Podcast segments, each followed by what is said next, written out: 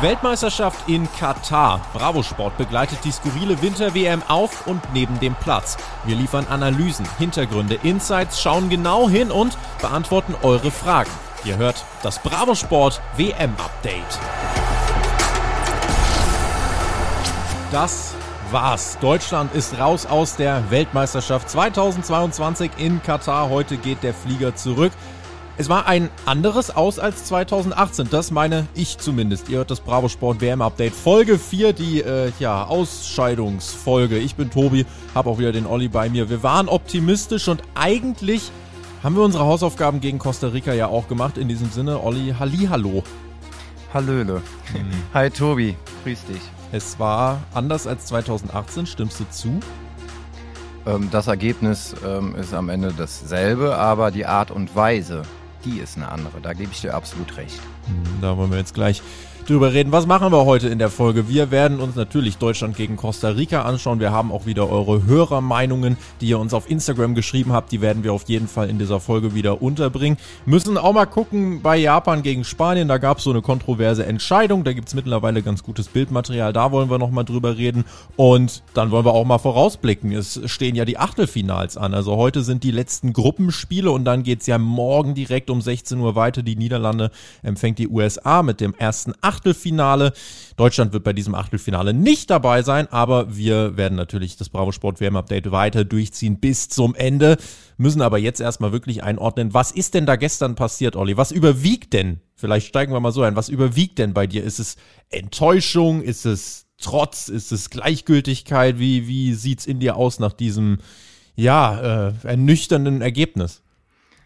Also ähm, im Nachblick, einen Tag später, ist es eine Mischung aus immer noch Ungläubigkeit, ähm, mhm. Wut und ein Ticken Gleichgültigkeit. Also ich muss sagen, Enttäuschung ist gar nicht so da, muss ich bei mir selber feststellen. Gestern Abend, das Spiel war ja eigentlich von der ersten bis zur letzten Minute ziemlich nervenaufreibend. Ähm, ja. Natürlich auch mit der Tatsache, dass äh, man auf den anderen Platz die ganze Zeit geschielt hat. Ähm, die Tore oder die Art und Weise, wie die Spiele dann gelaufen sind, waren ähm, ja auf der einen Seite Deutschland geht in Führung, parallel Spanien. Also es ist sehr, sehr viel passiert. Es ist hin und her gegangen. Die Konstellation in der Gruppe hat sich immer wieder verändert.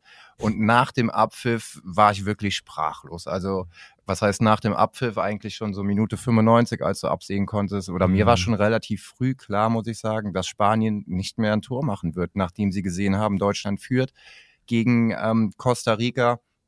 Und ja, am Ende saß ich doch schon, habe mir noch die ganzen Nachberichte angeguckt, aber ich saß wirklich, ich hatte ein flaues Gefühl im Bauch ähm, und ja, Sprachlosigkeit äh, in erster Linie nach 2018 das zweite Mal, dass Deutschland in einer Gruppenphase der WM ausscheidet. Wir haben auch gleich noch ein paar O-Töne vorbereitet. Ja, zwischendurch, du hast gerade schon gesagt, äh, diese Gruppe hat mal alle Konstellationen durchgespielt. Als ähm, Costa Rica 2-1 führte, waren auch Costa Rica und Japan zwischenzeitlich weiter und Spanien und Deutschland raus. Also wirklich komplett verrückt, wer das Ganze geschaut hat, ohne sich irgendeiner Mannschaft verbunden äh, gefühlt zu haben. Ich glaube, der wird gestern sehr viel Spaß gehabt haben Jetzt gucken wir mal, bevor wir in das Spiel reingehen. Ähm, ich erlaube mir noch irgendwie ganz plump das einfach mal so in den Raum zu stellen.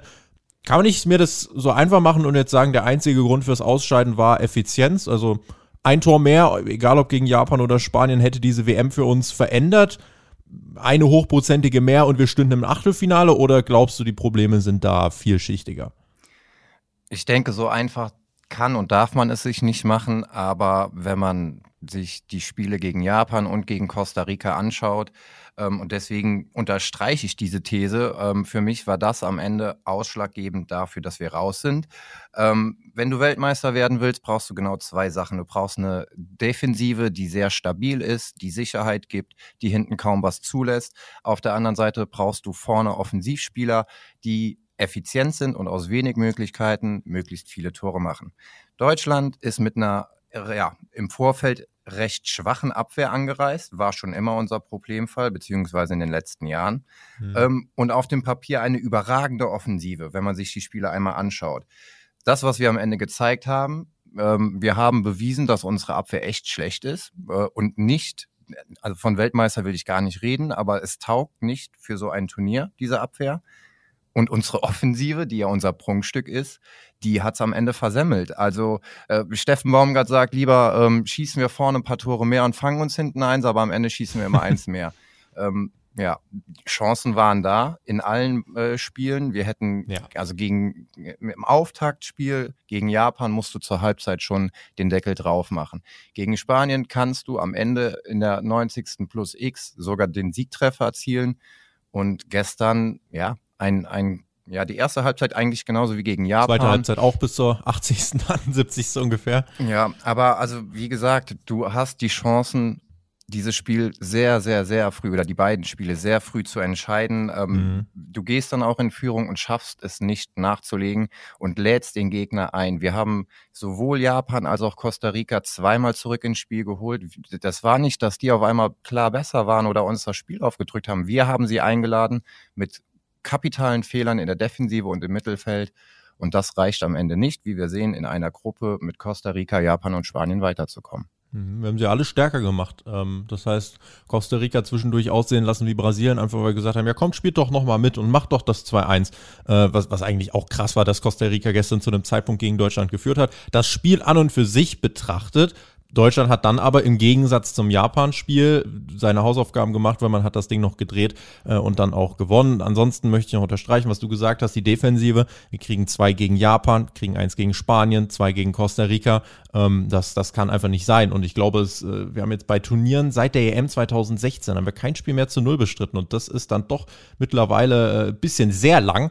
Und das sind einfach Punkte, die muss man angehen. Und äh, ich glaube, da hat gestern, äh, wurde der Nagel auch so ein bisschen auf den Kopf getroffen. Ich glaube, Bastian Schweinsteiger war es, der gesagt hat, naja gut, außer Rüdiger haben wir eigentlich keinen Verteidiger auf Weltklasse-Niveau. Und auch bei Rüdiger ist es jetzt nicht so, dass sich da alle einig sind und sagen, ja, da hat er recht, sondern ähm, da ist eigentlich fast die Debatte schon so ein bisschen haben wir überhaupt wirklich Weltklasse-Verteidiger? Vielleicht das nochmal eingeworfen, rückblickend. Glaubst du, mit einem Mats Hummels wäre diese WM-Gruppenphase für uns anders gelaufen?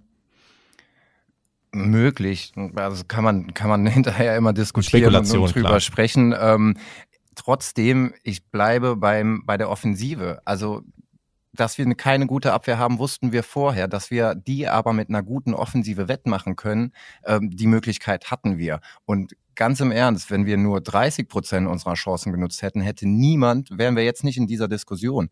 Also bei, in beiden Spielen schafft es die Offensive nicht, ähm, das, da Ruhe reinzubringen, das 2 zu 0 machen, vielleicht das 3 zu 0 ähm, zu machen.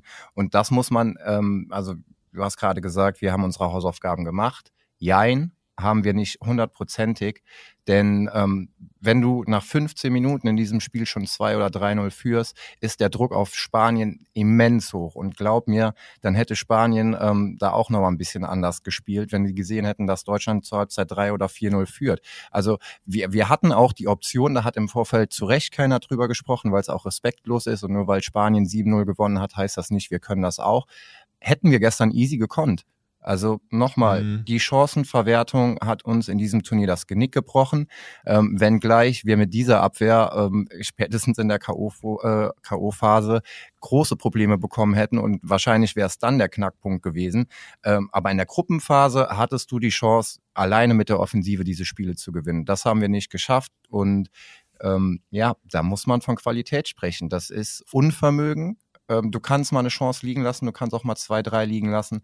Wenn du gegen Costa Rica 32 Mal aufs Tor schießt und gegen Japan war die Statistik ähnlich, dann erwarte ich mir mehr Tore von der deutschen Nationalmannschaft. Die Geilheit, Tore zu schießen, das Ding mit voller Entschlossenheit reinzukriegen, das haben wir in beiden Spielen nicht richtig gemacht. Und ähm, auch wenn wir gestern 4-2 gewonnen haben, viel, viel zu wenig.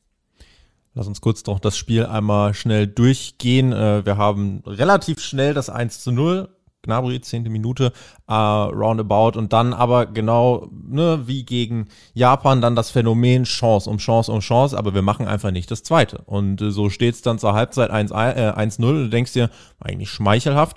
Ähm, Tja, und in der zweiten Halbzeit passiert dann eben genau das, was auch gegen Japan passiert ist. Äh, nur sogar ein bisschen früher. Also Costa Rica dreht das Ding sogar, weil wir sie selber stark machen, komplett ohne Not. Costa Rica war spielerisch überhaupt gar nicht äh, da, da in der Lage, sonst äh, bei einer stabilen Defensive oder generell bei einer stabilen deutschen Mannschaft irgendwas zu reißen. Und die hätten auch nicht so gespielt, wenn es 3-0 gestanden hätte.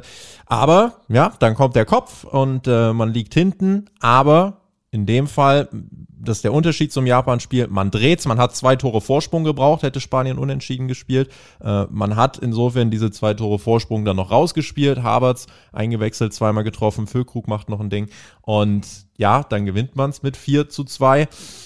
Tja, aber Spanien hat das dann äh, nicht angegangen, dieses Spiel noch zu gewinnen gegen Japan, weil man war Zweiter, man war weiter. Man wusste, dass man gegen Marokko damit spielen wird im Achtelfinale. Das nimmt man wahrscheinlich auch noch mal lieber dann hin als Kroatien.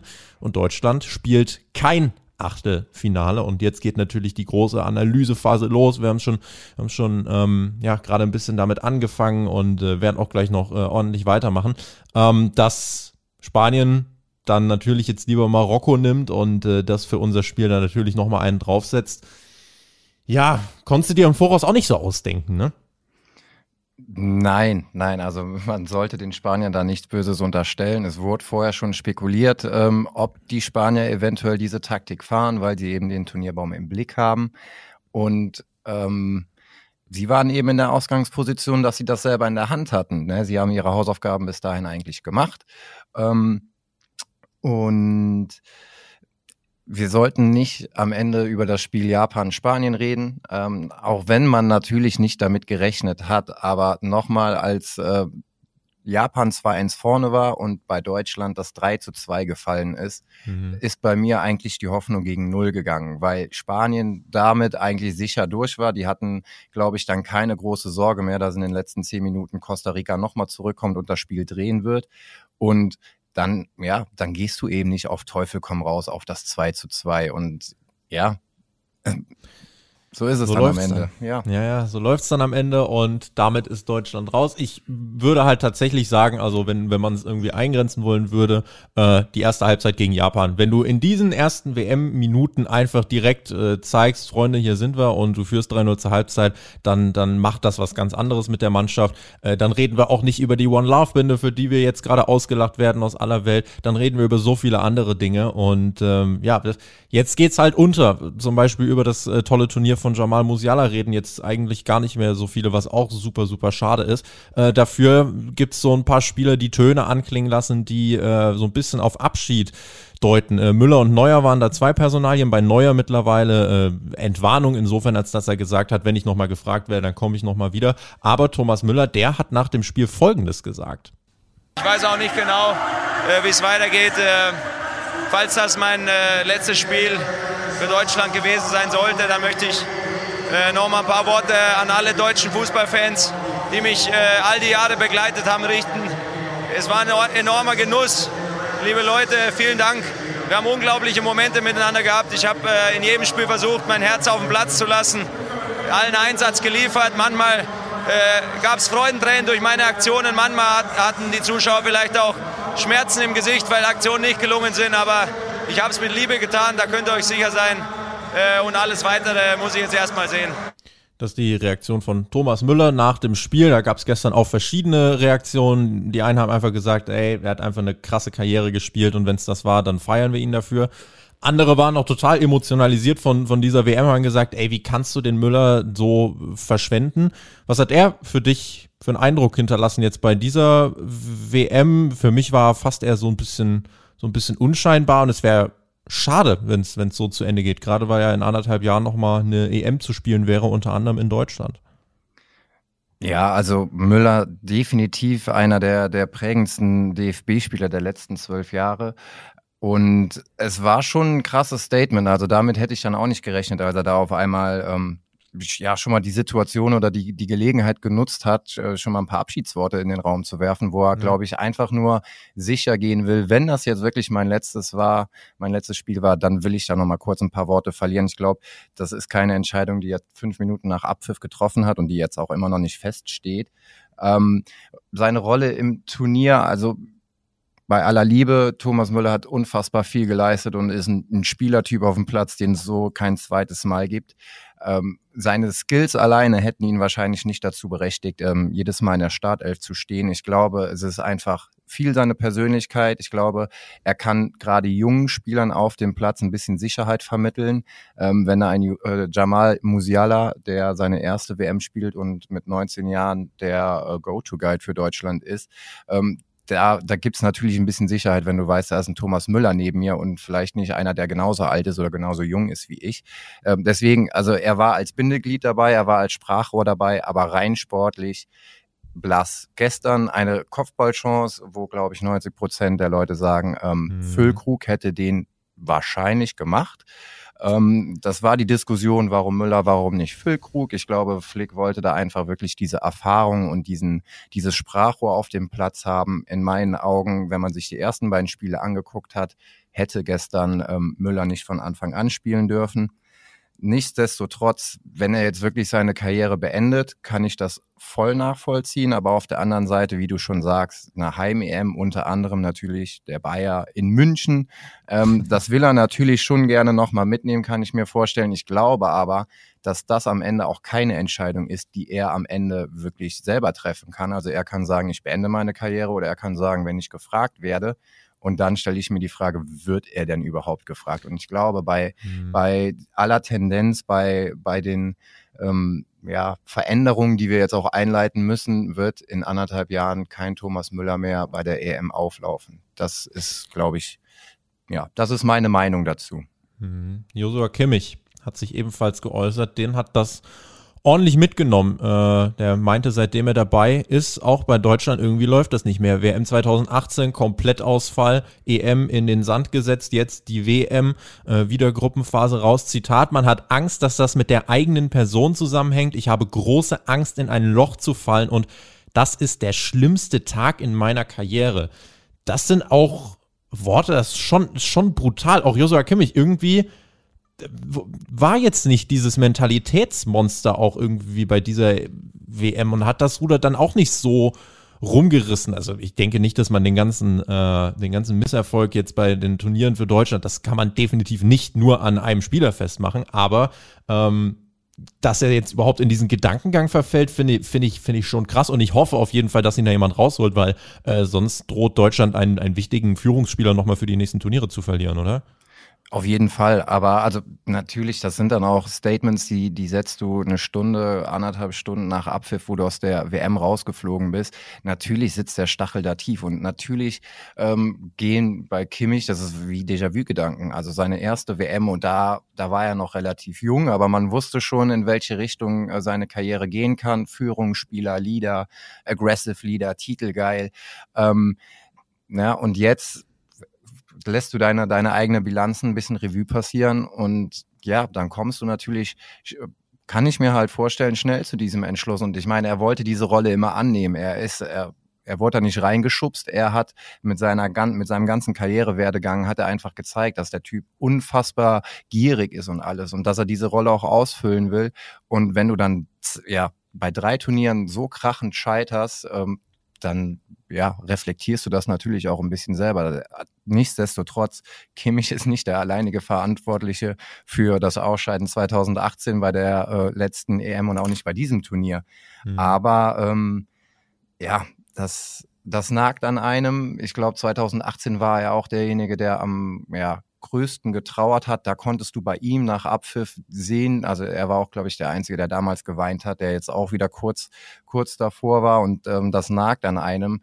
Aber Kimmich ist ein, ist, ist Profi genug, um auch aus diesem Loch wieder rauszukommen. Und das ist jetzt auch wieder sehr abgedroschen, aber ähm, am Ende lernst du aus solchen Spielen. Und ich hoffe, dass es dann für ihn auch irgendwann in seiner Karriere noch ein Happy End gibt äh, mit der Nationalmannschaft und auch mit dem einen oder anderen Titel.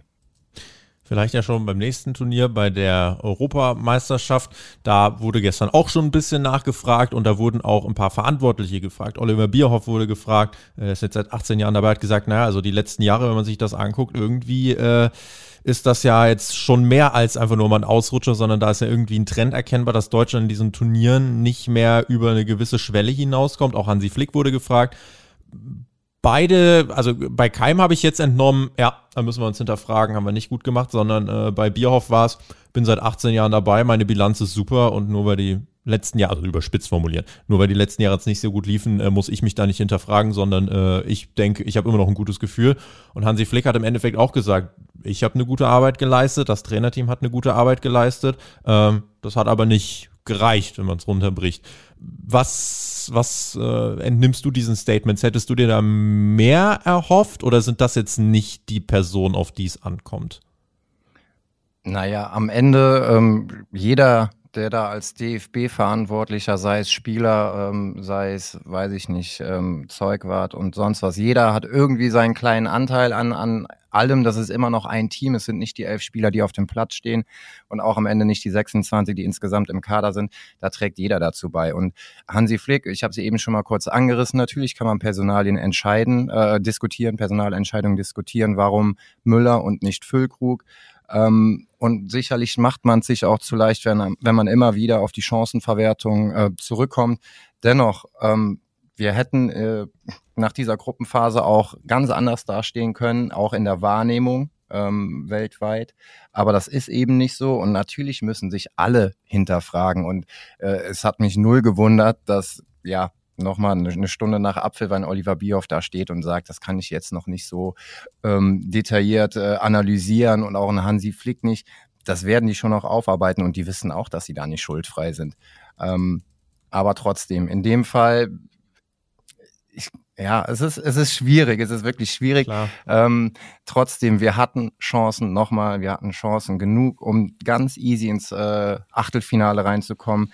Und wenn du dann ähm, diese Chancen nicht nutzt und einfach diesen Qualitätsabfall merkst, ähm, ja, es, es ist auf jeden Fall sehr, sehr, sehr viel Arbeit noch äh, für Deutschland jetzt in den nächsten Jahren bis zur EM in Deutschland. Mhm. Und es ist ein komplexes Problem, weil einerseits, man kann ja relativ klar benennen, woran es auf dem Platz gescheitert ist. So simpel gesagt, schießt mehr Tore. Die Tore müssen die Spieler schießen. Das kann jetzt nicht der Trainer machen. Der Trainer kann halt von außen einen Einfluss darauf nehmen, was für ein Momentum in der Mannschaft herrscht, wie, mit welchem Gefühl die auf den Platz kommt. Ich hätte zum Beispiel jetzt auch gedacht, komm, also do, da, das, diese ganze Dynamik, die um Niklas Füllkrug entstanden ist, lass den doch jetzt von Anfang an äh, spielen. Was, warum nicht? Also für mich hat nichts dagegen gesprochen. Klar, du kannst überlegen, ist es vielleicht noch besser, ihn später zu bringen, aber das ist für mich kein Argument, ihn nicht trotzdem von Anfang an spielen zu lassen. Aber auch das sind Dinge, ja, die muss er dann jetzt rückblickend hinterfragen. Rückgängig machen wird er es nicht können. Und beim DFB muss man sich einfach fragen, glauben wir, unter Hansi Flick kann man trotzdem eine Turniermannschaft äh, losschicken, die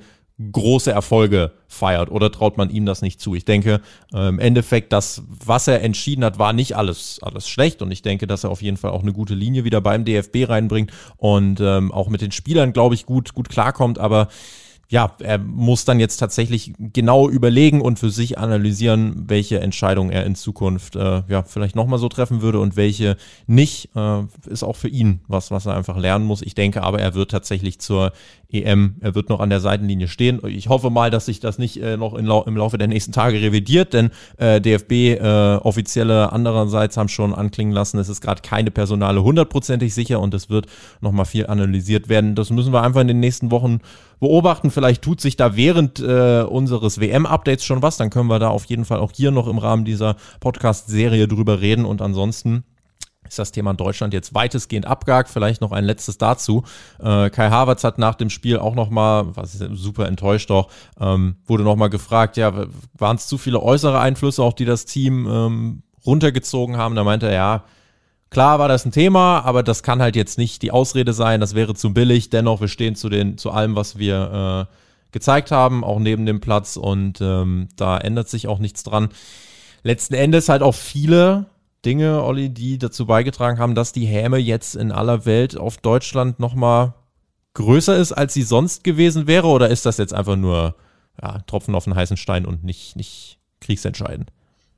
Naja, also ich glaube insgesamt, insgesamt, wenn man das komplette Turnier sieht, mit allen Nebengeräuschen ähm, und allem, was da gelaufen ist, hat Deutschland in keinster Weise einen positiven Eindruck hinterlassen. Sie haben ähm, jetzt endgültig den Status der Turniermannschaft auf sportlicher Ebene ähm, ja abgegeben, verloren. Also da brauchen wir nicht mehr drüber zu reden ähm, dass Deutschland eine Turniermannschaft ist und auch mit den ganzen, also mit der mit der Binde und so weiter, äh, haben wir natürlich viel Häme kassiert. Nichtsdestotrotz, ähm, die Spieler haben für sich irgendwie versucht, da ein Statement zu setzen und sich zu positionieren.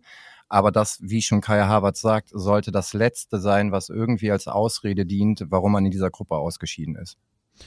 Wir haben Hörermeinungen von euch. Dann gucken wir gleich nochmal auf Spanien, Japan und dann äh, schauen wir noch auf die anderen Achtelfinals. Wir haben Hörermeinung von euch bekommen. Unter anderem haben wir einfach gefragt, was sind die Gründe dafür, dass Deutschland jetzt bei dieser WM ausgeschieden ist? Anna-Lena hat uns geschrieben, ja, auf Spanien kann man sich einfach nicht verlassen. Ähm, die Abwehr wird ganz oft noch als Grund genannt. Äh, auch das, ja, ich, ich lese hier auch gerade sehr oft noch, ja, weil der Ball äh, im Aus war, reden wir gleich drüber. Japan gegen Spanien. Der Tim schreibt zu viel Fokus auf Politik und die One Love Binde. Paul hat uns geschrieben, hinten fehlt ganz einfach die Stabilität. Man hat keine Verteidiger mehr, die über ein Spiel hinaus wirklich konstante und gute Leistungen bringen. Matthias hat geschrieben, Deutschland spielt seit Jahren unter seinem Niveau. Ein Neuanfang muss her mit vielen neuen Spielern. Skauser hat uns geschrieben, Gündogan im Spiel gegen Japan auswechseln war ein großer Fehler. Erik meint, die deutschen Spieler waren zu arrogant, auch außerhalb des Platzes. Ähm, dann haben wir Niklas Füllkrug, schreibt der Nico, der öfter hätte spielen sollen. Und ähm, der Martin hat noch geschrieben, äh, Betrug mit dem lächerlichen Tor von Japan. Ähm, das Tor von Japan. So, müssen wir jetzt auch nochmal drüber reden. Äh, alles redet natürlich darüber, war dieser Ball Form 2 zu 1 im Aus. Geht jetzt bitte mal in unsere Instagram-Story und dann guckt ihr euch das Bild an.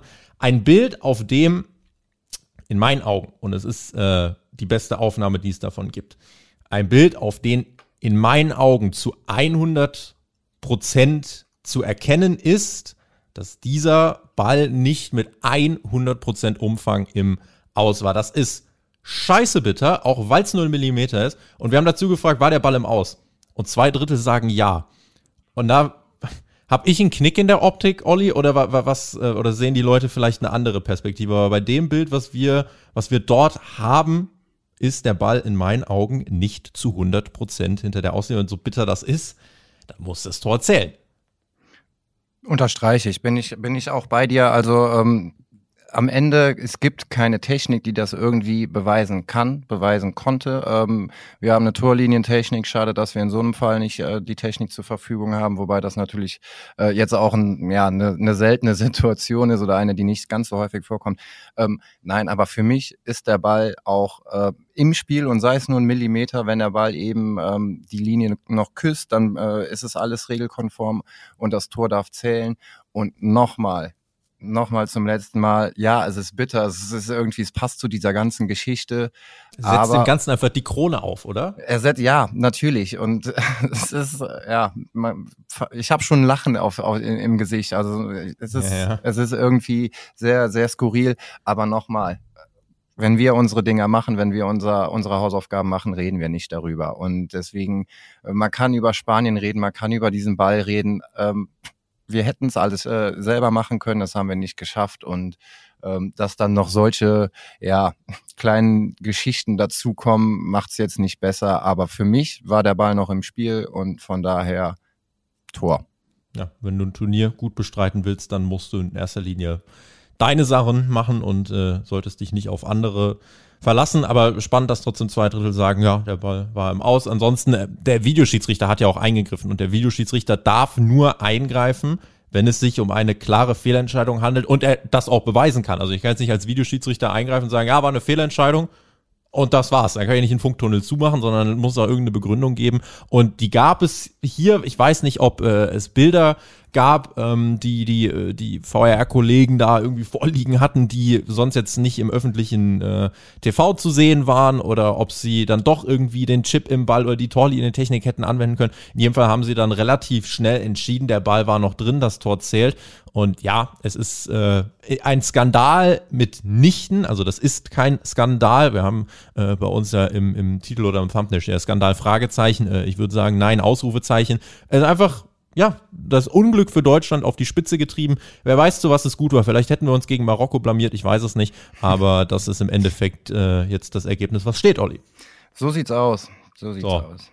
Und damit blicken wir aufs Achtelfinale, beziehungsweise müssen noch mal gucken, was passiert denn heute noch in den letzten Gruppenspielen. Wir haben auf jeden Fall Brasilien und Portugal, die jeweils in ihren Gruppen schon weiter sind. Da geht's jetzt nur noch um die Gruppenzweiten. Äh, wenn wir da mal so ein bisschen gucken, wir haben heute die Partien Südkorea gegen Portugal. Kann es gut sein, dass Portugal sagt, ja, macht ihr mal. Ghana gegen Uruguay haben wir, außerdem Serbien gegen die Schweiz und Kamerun gegen Brasilien. Glaubst du, die Gruppen Sieger oder dass Brasilien und Portugal jetzt einfach sagen, ja, zweite Mannschaft, Spieler schon und äh, dann lassen wir die anderen gewinnen. Kam ja jetzt schon in den anderen Gruppen unter anderem vor. Oder wen siehst du gerade als Favoriten auf das Weiterkommen in den letzten beiden Gruppen? Also bei, bei Portugal, ich möchte auch da Portugal nichts unterstellen. Also was heißt unterstellen? Es wäre ihr gutes Recht, wenn sie es heute ein bisschen ruhiger angehen lassen. Äh, bei Brasilien, die zählen zu den Top-Favoriten und ich glaube, das wollen sie auch mit jedem Spiel untermauern. Und ähm, selbst wenn du schon sicher durch bist und jetzt irgendwie so einen kleinen, äh, ja, kein gutes Spiel ablieferst, äh, das kann dir auch einen Knick geben. Also ich glaube schon, dass äh, die da auf Sieg spielen werden. Mein Tipp ist, dass, oder da hoffe ich zumindest ein bisschen, dass die Schweizer weiterkommen. Dem würde ich es äh, wirklich gönnen gegen Serbien. Und ich glaube auch, dass, äh, dass das durchaus drin ist. Und in der anderen Gruppe ähm, glaube ich, dass Uruguay das Spiel gegen ähm, Ghana gewinnen wird und ja, dann mit Portugal in die nächste Runde einziehen wird. Und dann wären sie im Achtelfinale.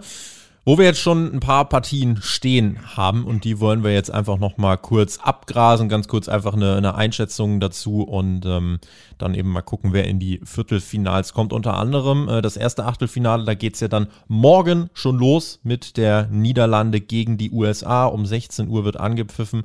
Ähm, ja, die Niederlande, die bisher eigentlich bei diesem Turnier auch einen ganz guten Eindruck gemacht haben. Also die vor allem auch äh, ne, im Sturm mit Cody Gagpo jemanden haben, wo auch gerade viele sagen, ey, ganz ehrlich, vielleicht einer so dieser Breakout-Player. Wir bei Bravo Sport wussten das natürlich schon vorher und äh, haben da sicher auch in der Vergangenheit schon mal den äh, ein oder anderen äh, Hint gegeben, dass man auf diesen Spieler achten soll. Und ansonsten, ja, eine Mannschaft, generell die Niederlande, die einen guten Eindruck macht und die USA, die in ihrer Gruppe dann eben als Zweiter weitergekommen sind mit einem Sieg, mit zwei Unentschieden und die jetzt schon eher als Außenseiter in das Ding reingehen, ne? Ja, denke ich schon. Also wenn man sich alle Paarungen anschaut, hätte man rein theoretisch, oder für mich ist es so auf den ersten Blick immer einen klaren Favoriten. In dem Fall ähm, bei dieser Partie äh, sehe ich auch die Niederländer vorne die vor allen Dingen ähm, ja so ein bisschen unter dem Radar schwimmen, finde ich. Mhm. Also man zählt sie überhaupt nicht zu den Top-Favoriten. Ähm, man, man hat so gar keine richtige äh, Idee, wo kann es da hingehen. Aber ich glaube, das könnte eine Mannschaft sein, ähm, die hier noch überrascht und die auch ähm, bis ins Halbfinale, vielleicht sogar ins Finale kommt. Also das würde ich denen schon zutrauen und irgendwie diese WM, sie, sie bringt so viel Gesprächsthemen, sie ist so skurril, sie ist so komisch. Mich würde es nicht wundern, wenn wir am Ende einen Weltmeister haben, den am Ende keiner auf dem Zettel hatte. Argentinien äh, zählte zu denen, die man auf dem Zettel hatte. Die wurden dann gegen Saudi-Arabien schon mal freundlich gewarnt und sind trotzdem als Gruppenerster weiter. Also sie haben eine, eine Reaktion letzten Endes gezeigt. Ähm, so, und jetzt gegen Australien sind sie wieder der Favorit. Ich würde Australien jetzt nicht als so harten Underdog bezeichnen wie, wie Saudi-Arabien. Ähm, zwei Siege für Australien in der Gruppe. Was meinst du? Ist Argentinien jetzt trotzdem hellwach und ist das Weiterkommen hier relativ safe oder wie groß ist die Überraschungschance, dass Australien hier Messi und Co. rauskickt?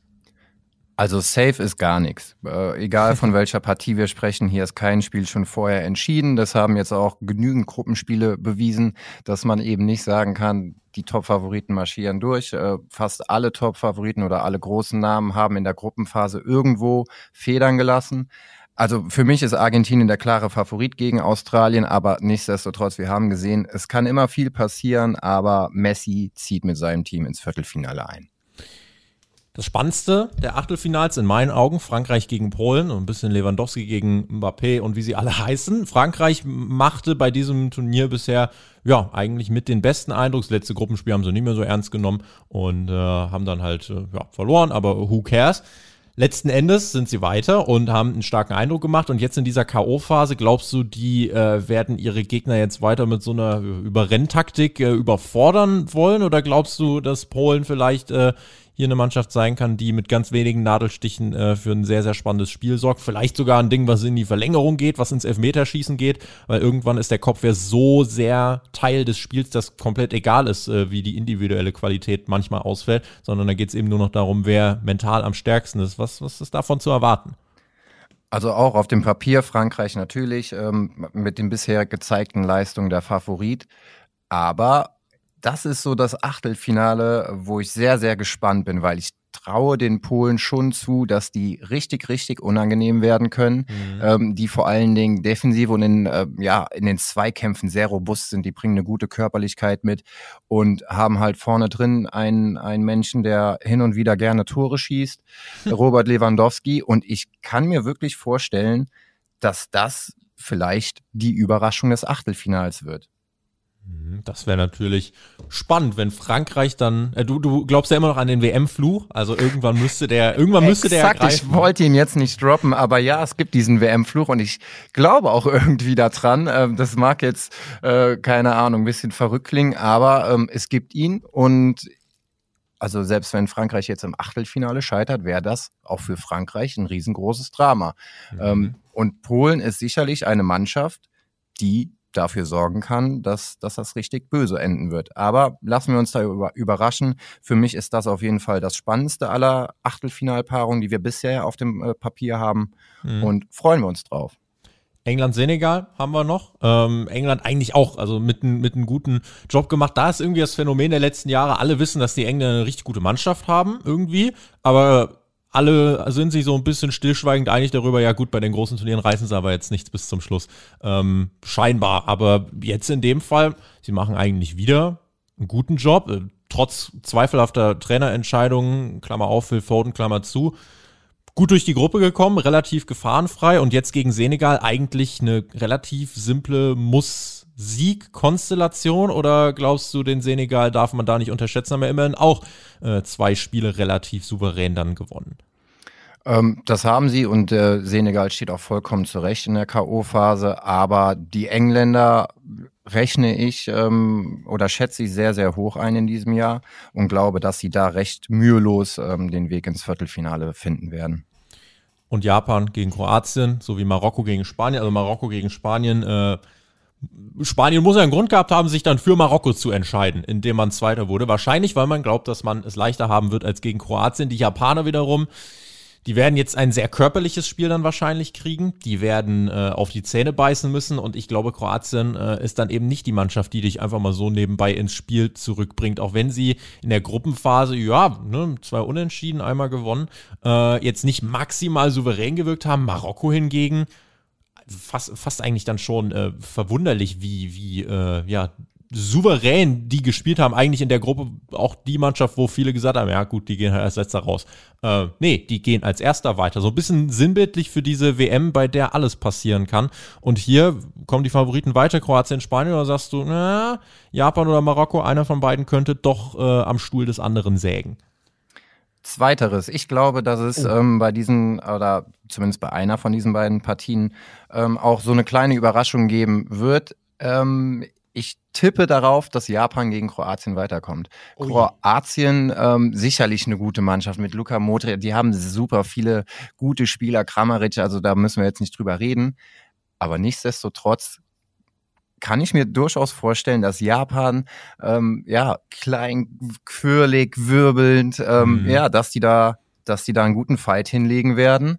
Ähm, sie haben Spanien geschlagen, ähm, die mit Sicherheit nicht bei 100 Prozent ähm, auf dem Platz waren. Dennoch, ich gehe hier mit Japan. Ich riskiere jetzt mal was. Mhm. Das finde ich gut und äh, ich glaube tatsächlich auch, also das wäre mein Take, ähm, bei diesem bei dieser WM werden im Achtelfinale äh, Finale nicht alle Favoriten bedingungslos weiterkommen. Nee. Hier wird irgendwas passieren und äh, pff, ja, Marokko gegen Spanien, aber das wird, glaube ich, nicht das Überraschungsspiel. Das weiß ich nicht, sagt mir mein Bauchgefühl einfach, dass Spanien, auch wenn sie eine, eine wankende Gruppenphase gespielt haben, auch wenn sie gestern gegen Japan nicht gewinnen, ich glaube, hätten sie es wirklich gewollt, hätten sie gewinnen können. Ähm, deswegen finde ich, das verzerrt den Eindruck so ein bisschen.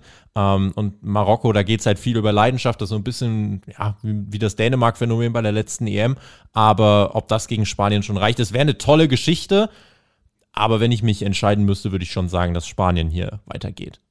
Ja, da bin ich bei dir. Also sicherlich, Marokko hat überrascht und ähm, die bringen auch viel mit, um auch Spanien gefährlich zu werden. Äh, dennoch, wie du es auch gerade gesagt hast, hätte Deutschland zum Beispiel gestern irgendwie nach 30 Minuten 3, 4-0 geführt und hätte Spanien das mitbekommen, äh, wäre das Spiel wahrscheinlich auch anders ausgegangen. Dann hätten sie ja. gewusst, ui, ui, ui, das könnte doch nochmal knapp werden, lass mal einen Zahn zulegen. So war es dann am Ende ach ja, dann spielen wir halt gegen Marokko, das ist okay. Ähm, und da sehe ich Spanien auch äh, als Favorit und ich glaube auch, dass Spanien ähm, ja, den Weg ins Halbfinale finden wird. Und wir finden jetzt den Weg in die Abmoderation, denn das war unser Bravo Sport WM Update, die vierte Folge. Das nächste Update bekommt ihr dann nächste Woche Mittwoch. Da sind die Achtelfinals durch. Da werden wir auch ohne Deutschland drüber sprechen, auch wenn wir uns das gern anders gewünscht hätten. Naja, und danach geht's schon in die Viertelfinals. Die starten dann nächste Woche Freitag und diese WM biegt dann langsam, aber sicher auf ihre Zielgerade ein. Ich bin mir aber sicher, dass hier noch längst nicht alle Geschichten erzählt und geschrieben sind und deswegen werden wir dieses Turnier natürlich weiter begleiten. Olli, dir vielen lieben Dank und auch an euch da draußen vielen, vielen lieben Dank fürs Zuhören, für den Support und bleibt dran, verfolgt unser Update auf YouTube, Spotify, iTunes und Co. Bleibt auf Instagram immer auf dem Laufenden, nehmt an den Votings teil und äh, beteiligt euch an den Umfragen. Das besprechen wir in den Podcasts und wenn ihr da auch mal eure Meinung hier hören wollt, dann äh, bleibt immer auf dem Laufenden und was ihr außerdem auch machen könnt, jetzt zum Wochenende, für die nächste Bravo Sport Ausgabe, wenn ihr wollt, dass eure Stimme gehört wird.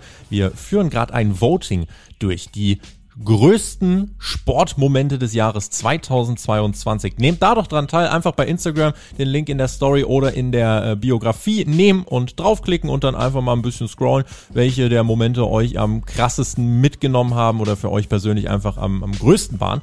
Und dann könnt ihr ins Wochenende starten. So, wir starten jetzt auch ins Wochenende, Olli, gucken Fußball ohne Deutschland und äh, dann ist nächste Woche Mittwoch wieder Update dran. Ich äh, verabschiede mich schon mal und lasse für dich die Schlussworte. Macht's gut. Tschüss.